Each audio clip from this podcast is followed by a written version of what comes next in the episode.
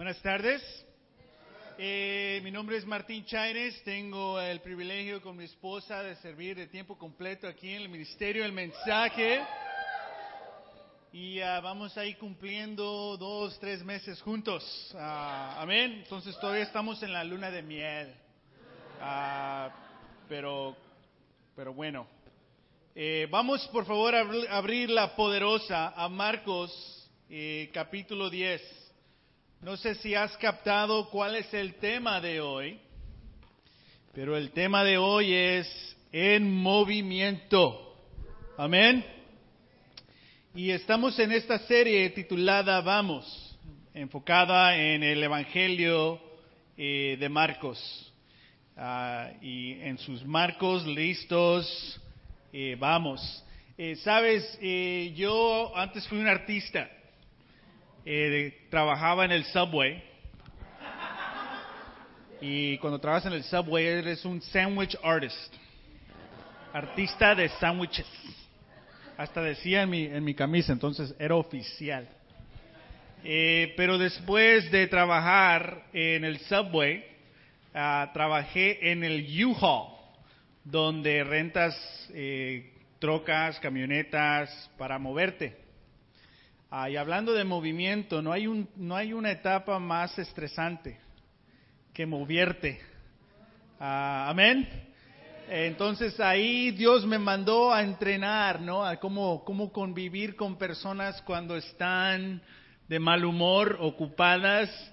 Eh, no, son- no las describe ustedes. Ah, aún no, nada te creas. Eh, pero bueno, el, moverte siempre eh, es excitante, es doloroso, es difícil, ah, requiere diferentes planes, dinero, comenzar nuevas amistades. Obviamente siempre es difícil, en especial si te mueves eh, durante una edad ah, donde todavía eres un, un niño, un niña, una niña, un adolescente, ¿no? Eh, yo me mudé a los Estados Unidos a la edad de nueve años. Entonces llegué aquí a los Estados Unidos a la edad de nueve años sin ninguna amistad. Toda mi familia estaba en México. Eh, la única persona con la que estaba aquí era mi mamá. Y mi mamá, por diferentes circunstancias, eh, ella se mudó a los Estados Unidos cuando yo tenía tres años. Entonces ah, yo me crecí con mi abuela eh, de los tres años a los nueve años. Entonces esa mudanza a los Estados Unidos, eh, obviamente estaba feliz de poder estar con mi mamá, eh, pero era difícil porque en veces aún no, no no teníamos esas experiencias, ¿no? A esa amistad profunda y después no hablaba el idioma. Ah, y empecé aquí al el grado cuarto y no hablaba nada de inglés. Ah, y como ya lo conté, fui a juntarme con los, los niños que se veían un poco acá, mexicanos, y sorprendentemente no hablan ni siquiera español. Ah, entonces fue un tiempo muy difícil, ¿no? El, moverte. Ah, pero después eh, recuerdo cuando eh, yo y mi esposa nos casamos. Ah, y el moverme, ¿no? Ah, ahí, tener nuestro apartamento. Ah, recuerdo una vez, estaba, eh, estábamos en el ministerio con los adolescentes y estaba bien cansado yo después de muchos estudios, citas, ando manejando todo el día, no tuve tiempo de cenar, estaba bien cansado. Dije, ok, ya es hora de irme a mi casa. Y empecé a manejar. Y pero empecé a manejar a casa de mi mamá. Y sabes, en veces está, está peligroso, ¿no? En veces cuando manejas y ni siquiera te das cuenta que estás manejando, like, wow, Dios me salvó, ni siquiera estaba consciente. Eh, pero recuerdo que me di cuenta, oh, wow, estoy casado. Esa fue la U-turn, una de las U-turns más felices de mi vida. Ah, el movernos eh, es parte de la vida. El moverte, el estar en movimiento es parte del cristianismo. Y, y es decir, que si tú estás en una situación donde te sientes cómodo, quieres tener, estar en control, pero quieres al mismo tiempo seguir a Jesús, va a haber un conflicto ahí. Es lo que vamos a ver esta tarde. Amén. Comenzamos en Marcos capítulo 10. Dice esto. It's okay. They were on their way. y lo estoy leyendo en inglés. Ya ves con las canciones bilingües. Eh, versículo 32. Iban de camino, Marcos 10, 32. Iban de camino subiendo a Jerusalén. No sé si tienes un recuerdo, eh, especialmente si no naciste en, esta, en este país, en tu país natal, había- hay muchas subidas, ¿no? Ah, nosotros vivíamos en una colonia así en el cerro y todo, la subida. Los taxis no, ahí te dejaban abajo porque no querían arriesgarse a subirse. Pero aquí van subiendo a Jerusalén. Y ya el tiempo del ministerio ya es un tiempo adelantado, ya ha habido muchos, ah, muchos, ah, varios años ya que donde, donde Jesús ha entrenado a sus discípulos. Y van subiendo a Jerusalén. Y fíjate lo que dice. Y Jesús se les adelantó. Los discípulos estaban qué? Asombrados. Y los otros, o sea, no eran discípulos, pero ahí iban con la, toda la bola, que veían detrás, tenían qué? Miedo. Y eso es verdad, ¿no? Los discípulos estamos siempre sorprendentes, ¿no? Ah, ya pensé que ya había crecido. Pensé que, pensé que ya había madurado y, wow, se me adelantó Jesús otra vez. Y los que no son discípulos, ¿qué los, qué los detiene? El miedo. Entonces ellos están ahí atrás, desenfocados de, lo que, a donde Jesús va. Ellos están enfocados en, eh, eh, no en Jesús, pero a dónde va Jesús. Y dice aquí, de nuevo tomó aparte a los doce, o sea, los separa, y comenzó a decirles lo que le iba a suceder. Ahora vamos rumbo a Jerusalén, y el Hijo del Hombre será entregado a los jefes de los sacerdotes y a los maestros de la ley. Ellos lo condenarán a muerte y lo entregarán a los gentiles, es decir, los romanos. Se burlarán de él, le escupirán, lo azotarán y lo matarán. Pero a los tres días resucitará. Jesús en movimiento. Esta ya es la tercera vez que él predice su muerte. Y se les adelanta, ¿no? Y qué escena tan más extraordinaria, tema en, en- en- el libro de Marcos, que nos hace ver, sentir lo que está pasando. Y vemos aquí Jesús que él va adelante caminando con un diferente enfoque, hay una reacción porque se nota de que su paso, su caminada, su tono es un poco diferente. Y después se detiene Jesús, separa toda la bola con simplemente los doce y les da este mensaje. Ya ha llegado la hora. Vamos a Jerusalén. Estos conflictos que he tenido con estos maestros de la ley, con estos jefes, se van, se van a terminar. Y esto es lo que me van a hacer a mí. Sabes, para todos nosotros, en especialmente los hombres, uno de lo, lo que duele más, más que un golpe, es cuando alguien se burla de ti. A Jesús iban a burlar de él. Lo iban a escupir, sabiendo que esto le va a pasar, pero sin embargo, ¿cómo está su enfoque? Todavía está en movimiento. Sabes, para nosotros en veces sabemos que Dios quiere un poquito más de nosotros que Dios quiere madurarnos, que Dios quiere sanarnos, que Dios nos quiere dar un poquito más disciplina, tal vez, carácter, tal vez, pero en veces no, no, nos, no, nos, no somos voluntarios así como, como Jesús. Pero Jesús nos da el ejemplo de cómo estar en voluntarios cuando algo te va a pasar a ti que tal vez no te va a beneficiar a ti, pero tal vez va a beneficiar a otras, a otras personas. Pero más que todo vemos aquí a Jesús en movimiento. Y esto es hasta un- uno de la última parte del ministerio eh, de Jesús. y al término de, nuestra clase vamos a ver el inicio del ministerio. Entonces, si puedes ah, llevar tu, Biblia al capítulo 3 ah, de Marcos. Amén. Pero ¿por qué este tema? Sabes, este tema ha inspirado ser su propia serie, tal vez en el 2016. Pero bueno, sabes, nosotros vivimos en una ciudad, en un país que todo está en movimiento. En veces el tráfico no se mueve mucho. Pero es sorprendente, ¿no? Que te puedes subir a uno de estos freeways en Los Ángeles a las 2 de la mañana y hay carros. Y toda nuestra vida está en movimiento. Algunos de nosotros recordamos cuando la tele se terminaba. Que eran como eso de la una de la mañana y salía el himno nacional del país. Y se acababa. No hay transmisión hasta las 5 de la mañana.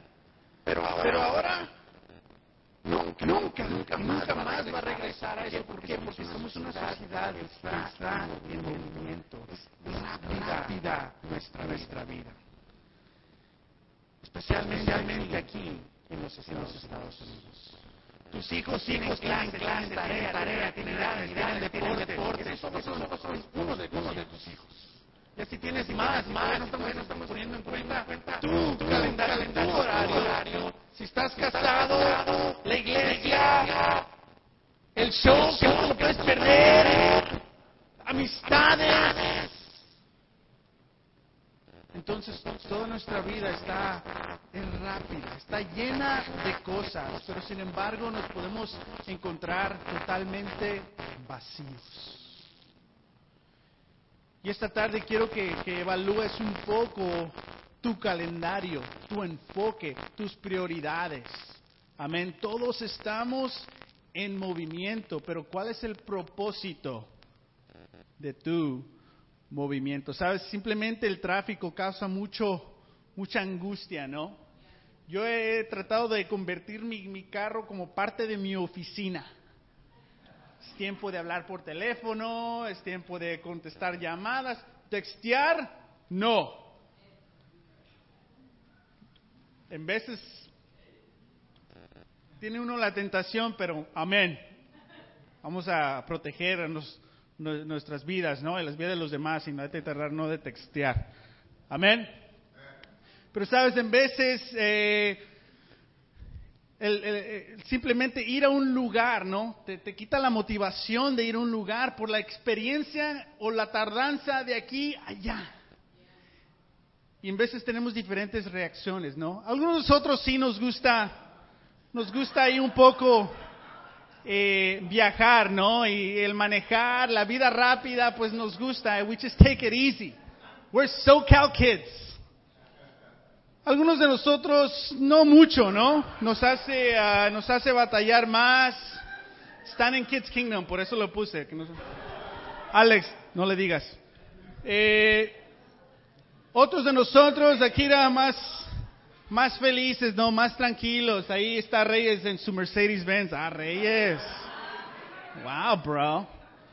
Eh, otros, pues sí, causa, causa más reacciones. Eh, le quité la mano porque, bro, ¿qué pasó? Pero bueno, hay diferentes choferes que tienen esas reacciones, ¿no? Con su mano. Eh, y unos de nosotros, sin embargo, totalmente, eh, totalmente no. no. No nos gusta ir a ningún lado. ¿Sabes? mucha gente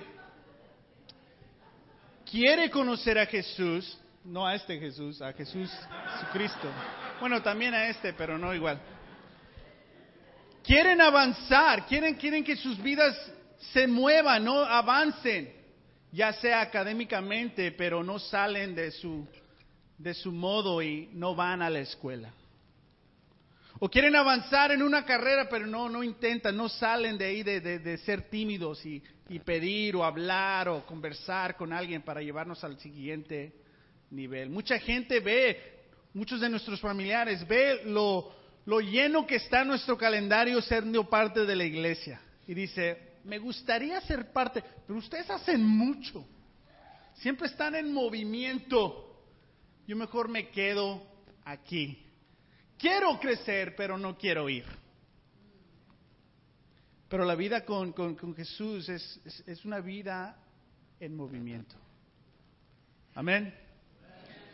Y muchos de nosotros aquí tal vez estamos aquí, venimos aquí, pero no nos animamos a, seguir ese movimiento interno. A ser tal vez abiertos o tal vez levantar la mano, decir, yo quiero, yo tengo esta visión, yo tengo este anhelo, yo tengo esta idea. Más esperamos a que alguien nos diga qué hacer y no, en veces no iniciamos. Entonces tenemos que tener cuidado sobre, sobre esto. Amén. Y ahí está la vida de, de estos hermanos. Vamos a ver tres cosas hoy. En movimiento con propósito, en movimiento con precaución y en movimiento con prioridad. Amén. Vamos rápidamente a ver en movimiento con con propósito. Varias escenas del libro de Marco, varias de ellas ya las tocó Hugo.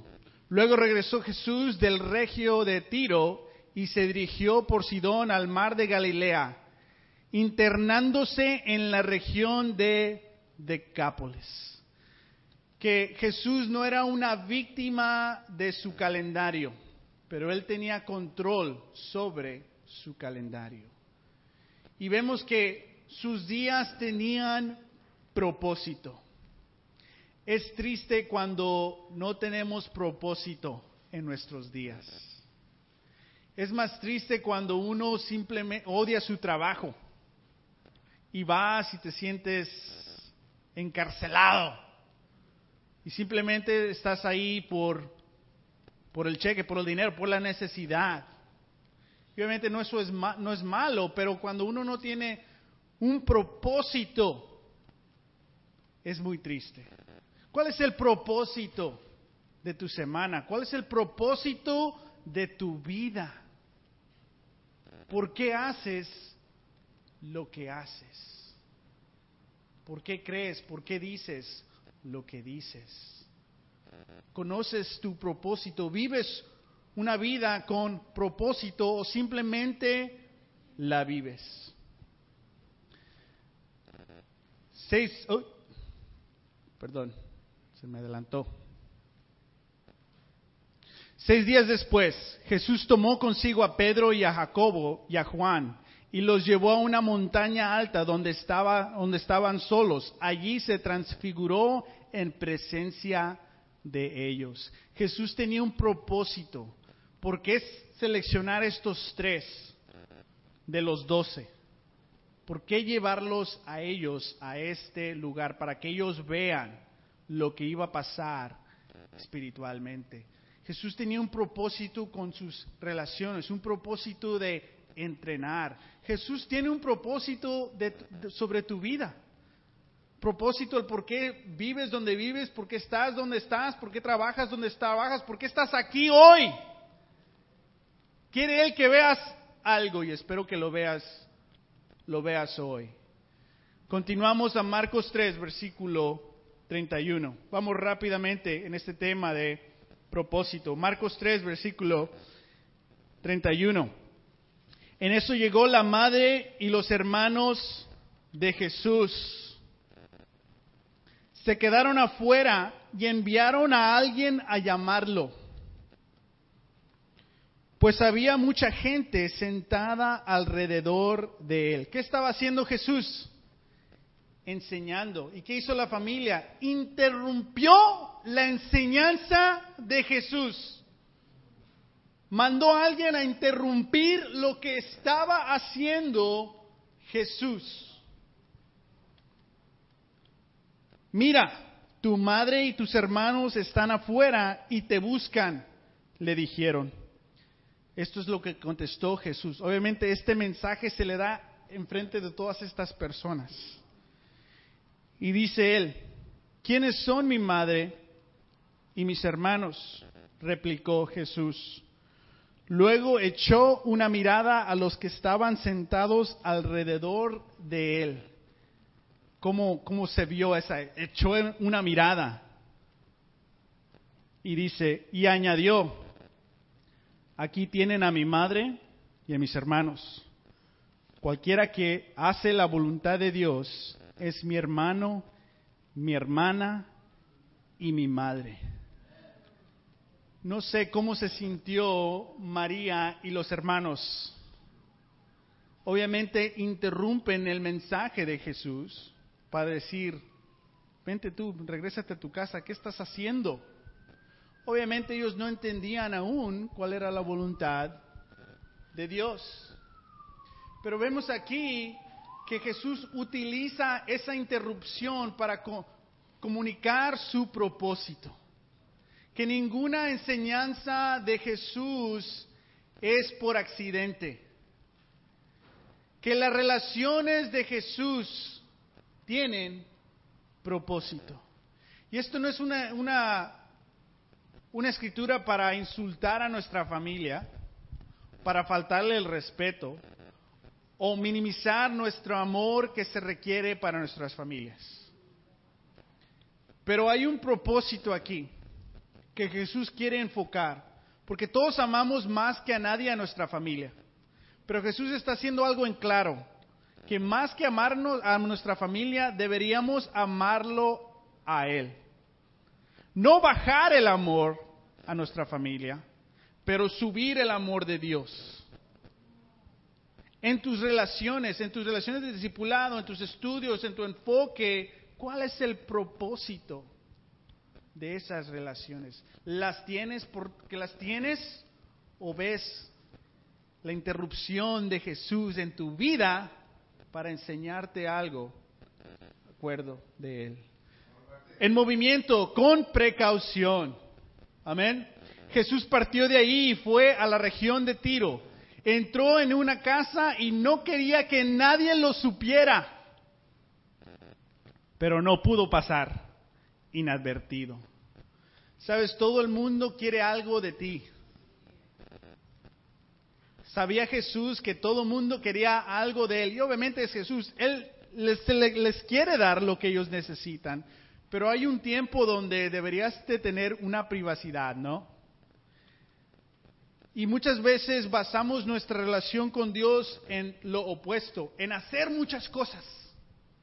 Pero cuando tú estás a solas, tal vez no hay una fundación, no hay una relación con Dios. Si es más fácil ser espiritual ahorita y no mañana, tienes que tener precaución. Amén. Jesús mismo sabía la importancia de, tomar un reposo, de descansar un poco, de enfocarme. ¿Para qué? Para salir y darle el corazón a las personas. Pero en veces no nos cuidamos por nosotros mismos. Aquí viene el 2016 para las familias. Planea vacaciones. En tu semana. Tenemos que tener precaución de que el trabajo, la iglesia, otras cosas tomen todo nuestro tiempo y no tenemos tiempo como pareja, no tenemos tiempo con nuestros hijos, no tienes, si eres soltero, no tienes tiempo para arreglar tus finanzas, no tienes tiempo para arreglar tu carro. Obviamente tenemos que tener cuidado, tenemos que tener precaución con todo eso. Un mensaje no muy publicado, pero es verdad. Pero ustedes, ¿qué dice Jesús? Cuídense los entregarán a los tribunales y los azotarán en las sinagogas por mi causa. Comparecerán ante gobernadores y reyes para dar testimonio ante ellos. Vemos otra imagen de tener, estamos en movimiento y tenemos que tener precaución. ¿De qué? Dice Jesús, cuídense. ¿Por qué? Cosas que no quieres que te pasen te van a pasar. El tener fe no indica que no vas a sufrir. Y si piensas que estar en movimiento con Jesús liquida sufrimiento, estás equivocado. Ahora, si sufres por tus malas decisiones, eso no es la voluntad de Dios. Estás sufriendo por tus malas decisiones. Y obviamente todos vamos a sufrir porque todos hacemos malas decisiones. Pero hay otro sufrimiento. Un sufrimiento no médico, no por decisiones, pero hay un sufrimiento por, por su causa. tenemos que estar precavidos, ¿no? De que hay un cuando seguimos a Jesús hay un sufrimiento, hay un esfuerzo no normal a nuestros vecinos, no normal a los que van a la escuela con nosotros, no normal a otras personas. Que no nos sorprenda este sufrimiento por su causa. Que entendamos que estamos en movimiento, que Jesús quiere avanzarnos espiritualmente en nuestras vidas, en nuestras relaciones, en nuestro entendimiento y en nuestras emociones también. Amén. Con precaución, finalmente. Está la, angustia que me invade, que me siento morir. Esto es minutos antes de lo que leyó, Hugo, donde llega y se traiciona y se arresta y todo lo que leímos en Marcos 10 va a pasar. ¿Y qué siente? ¿Dónde está ese, ese Jesús que iba caminando, que les dice, esto me va a pasar? Ahora, ¿qué está sintiendo Jesús? Angustia que la invade. Esa angustia que él no quiere, pero esa angustia lo invade. ¿Qué te angustia a ti? ¿Qué angustias te invaden? No las quieres, pero están ahí. Tal vez es, viene en una forma de familia, viene en una forma de deuda, viene en una forma emocional, algún reto, tu pasado, miedo del futuro. ¿Qué te invade? ¿Qué angustias te invaden? Tenemos que tener precaución porque a veces nos invaden angustias, pero ¿qué haces con ellas? En veces no le decimos a nadie, es un extremo, o le decimos a todos, pero no necesariamente nos dejamos entender, solo compartimos con todo. Confesando tus penas en Facebook. Feeling emotional. Con la carita ahí. Obviamente e, eso no es algo malo, estoy bromeando, no te sientas mal de que me... haciendo, do your thing. Sigue captivando a tus seguidores. Pero no olvidemos lo que hace Jesús. Dice, ¿qué dice aquí? Les dijo. ¿Qué hace con sus angustias? Le está diciendo a otras personas uno de ellos, nuestro gran amigo Simón Pedro. Lo que sabemos de Simón Pedro, ¿qué crees que tú que él va a tener la inteligencia emocional para ayudarle a Jesús? Tal vez no, pero ¿qué hace Jesús? Le está compartiendo. Si Jesús es abierto, si Jesús es transparente con personas que sabe él no le van a ayudar, ¿qué podrías hacer tú con personas que tal vez sí te puedan ayudar? Tienes que tener precaución con los sentimientos que te invaden. Que después, ¿qué hizo? Yendo un poco más allá, se postó en tierra y empezó a orar. En veces llegamos solo al segundo paso, nos invaden estas angustias, le decimos a alguien, y le decimos a alguien más, luego le repites la misma historia en el mismo tono a la otra persona porque no estuvo presente cuando lo contaste la primera vez, entonces la vas a, la vas a repetir. Pero en veces no vamos a decirle adiós. Y hablamos más con personas que con Dios. Jesús habló con personas y Jesús fue a orar. ¿Qué crees tú que, que necesitas tú cuando te invaden estas angustias. En movimiento con precaución. Vamos finalmente en movimiento con prioridad. Cuando se despidió, fue a la montaña para qué? Para orar. Vemos a Jesús escapándose para dormir, para comer, para descansar, pero siempre también lo vemos escapándose para orar. Todos tenemos nuestro lugar donde nos escapamos. Deportes, el cine, shopping, dormir, comida, celebrar con los amigos, los deportes, ejercicio. No digo que es malo, pero ¿tienes tu montaña? tienes tu rutina, en tu movimiento semanal, existe esta escritura donde te despides, pero te vas a orar.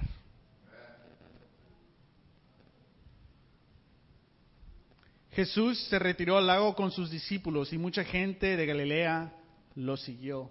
Prioridad, hay tiempo de decir, ok, ya hemos pasado mucho tiempo, ahora vamos a conectarnos. Para los casados, es importante que tengamos nuestro tiempo de planear nuestra semana cada semana. Planear nuestro tiempo con nuestros hijos. Planear todos todo el movimiento que se necesita. Pero para todos nosotros, hemos estudiado las relaciones discipulados. Si no has planeado tener esos tiempos, no sé qué estás esperando. No dejes que te invada esa angustia. Ten prioridad y ten control de tu calendario. Concluimos en el comienzo. Leímos el final del ministerio. Vamos a Marcos capítulo 1. Simplemente aquí es el comienzo del ministerio público de Jesús. Sabemos que era como la edad de 30 años. ¿Por qué la edad de 30 años? Porque era la custodia de que los rabís, los maestros, comenzaban su ministerio después de su educación a los 30 años. Imagínate Jesús teniendo todo eh, posible para comenzar su ministerio y tener que esperarte a los 30 años. Imagínate cuando tienes 27 y ves la, la situación. Pero esperarte, es, es, un aspecto que no vemos de Jesús, no tenemos escritura que nos dice qué está pasando, pero podemos ver que obviamente hubo paciencia de años Amén. Marcos 1 es el comienzo de esa espera, ¿no? Se acaba esa espera y comienza el ministerio público, como leyó ah, Hugo. Jesús se bautizó, fue, fue llevado en movimiento, se salió del agua y al desierto a ser tentado, siempre en movimiento.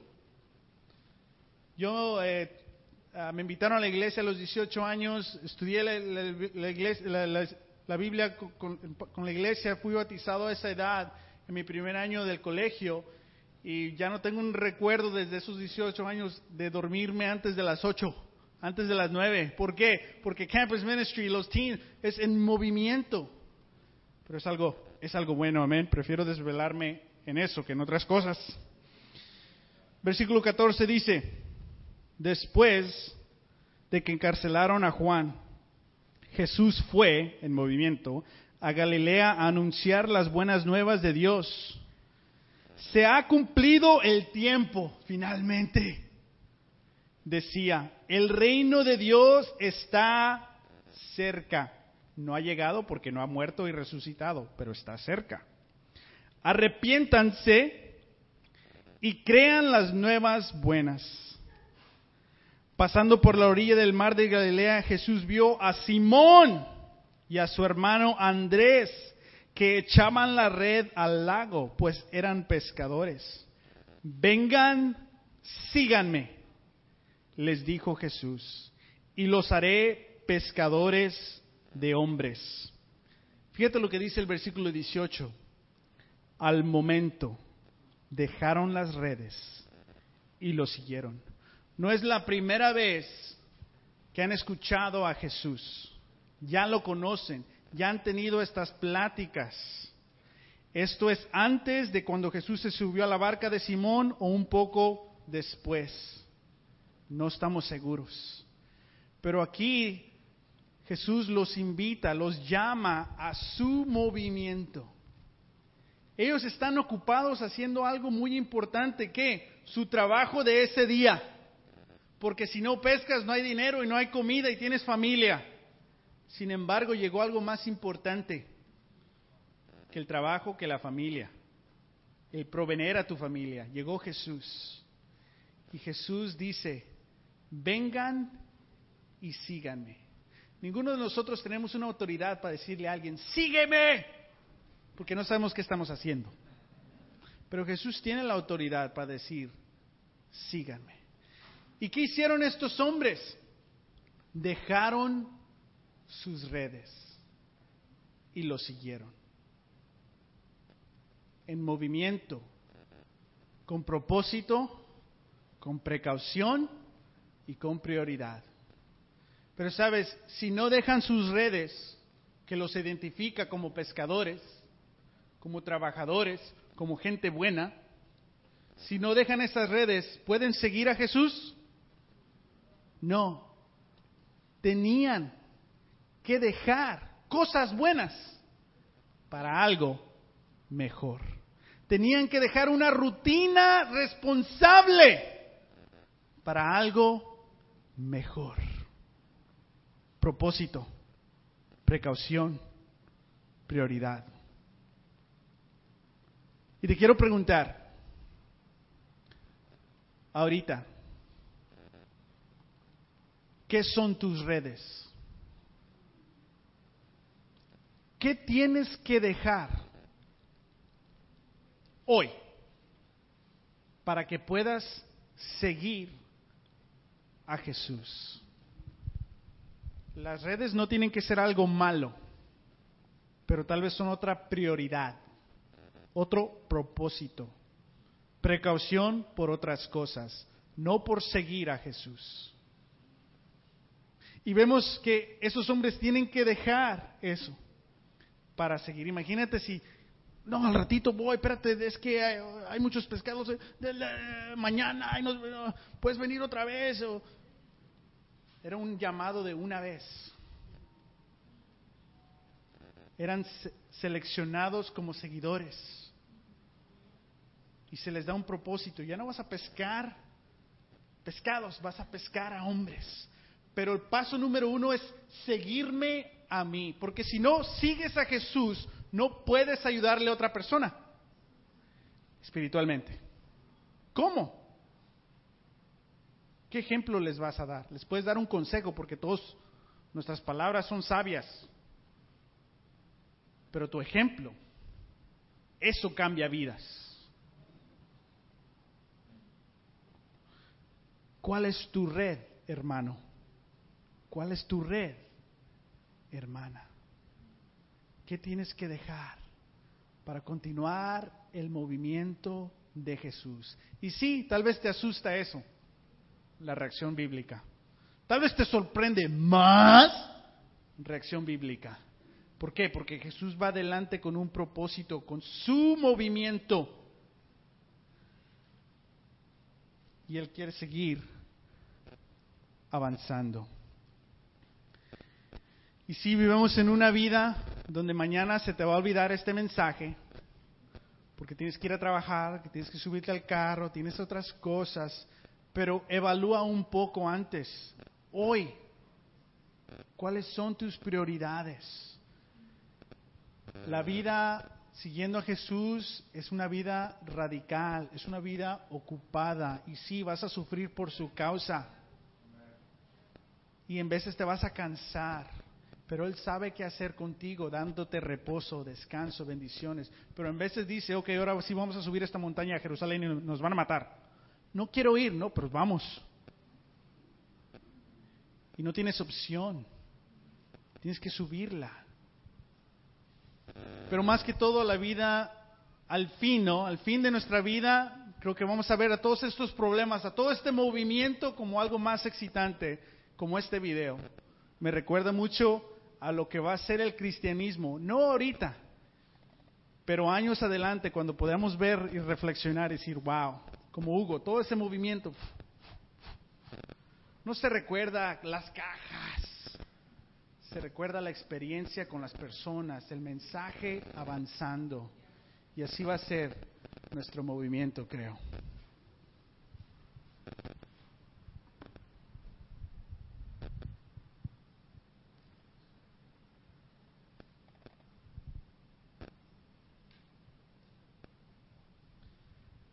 Es una ola de más de 90 pies.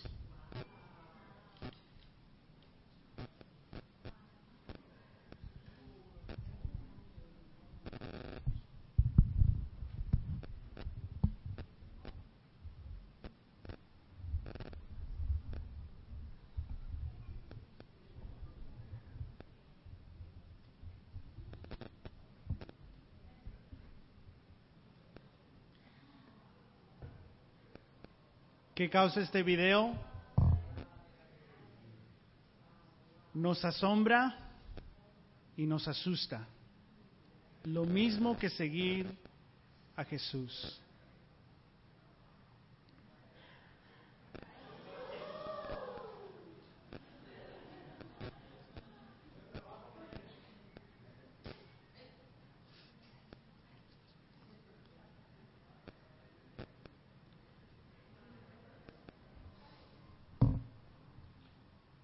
Este fue mi bautizo cuando tenía 18 años.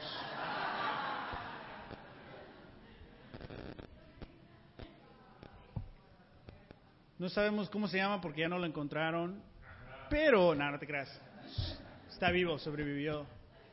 Pero vemos esta imagen y ¿qué hace? Nos asombra y nos asusta. Eso es seguir a Jesús. Seguir a Jesús es un riesgo, es un cansancio, pero es una aventura. Simón y Andrés, no, ¿te acuerdas cuando pescábamos? Qué felices éramos. No. Ellos terminaron viendo la crucifixión, viendo la resurrección, llevando el Evangelio, el mensaje a toda una generación, estos simples pescadores que no dejaron que su miedo o su asombro los detenga en andar en movimiento. ¿Cuáles son tus redes? Quiero terminar con estas tres preguntas. Propósito. ¿Cuáles son tus redes? ¿Las sabes? No escribas 30, 4, 3, escribe una. Es una cosa simple que te detiene a avanzar en tu propósito de seguir a Jesús. ¿Qué es una red? Lo que te invade, te impide, te detiene seguir a Jesús en otro nivel más cerca. ¿Cuál es tu red? Segunda pregunta, precaución.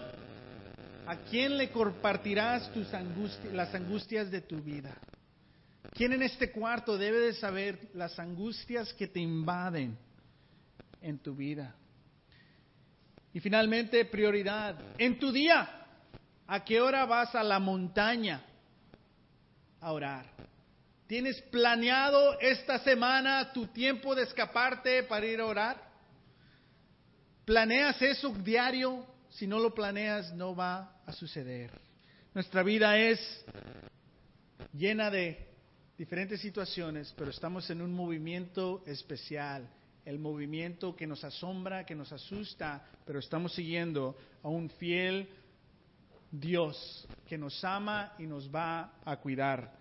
No tengamos miedo, sigamos adelante en este movimiento. Amén. Gracias.